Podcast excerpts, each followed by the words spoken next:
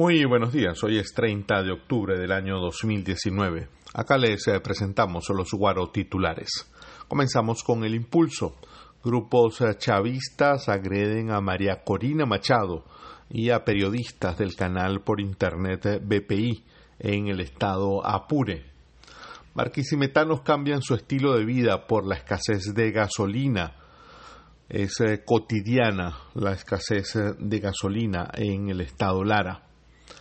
En el sector La Mora de Cabudare van para 30 días sin agua. Seguimos en el impulso. La industria de la construcción ha caído 90%.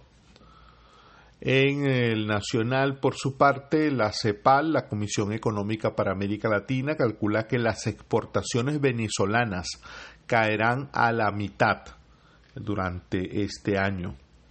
La crisis migratoria de Venezuela y Nicaragua impacta a sus vecinos. El Tiempo Latino, semanario en español, fue premiado como eh, la mejor publicación semanal en español en Estados Unidos. Este semanario, El Tiempo Latino, está dirigido ahora por la venezolana Ana Julia Jatar. Pasamos al pitazo. 57% de los chilenos cree que las protestas son el comienzo de un cambio. Gremio de enfermeras calculan que el llamado a paro será acatado en unos 20 estados del país. También eh, en el pitazo habrá un séptimo juego en la Serie Mundial entre los Astros y los Nacionales de Washington.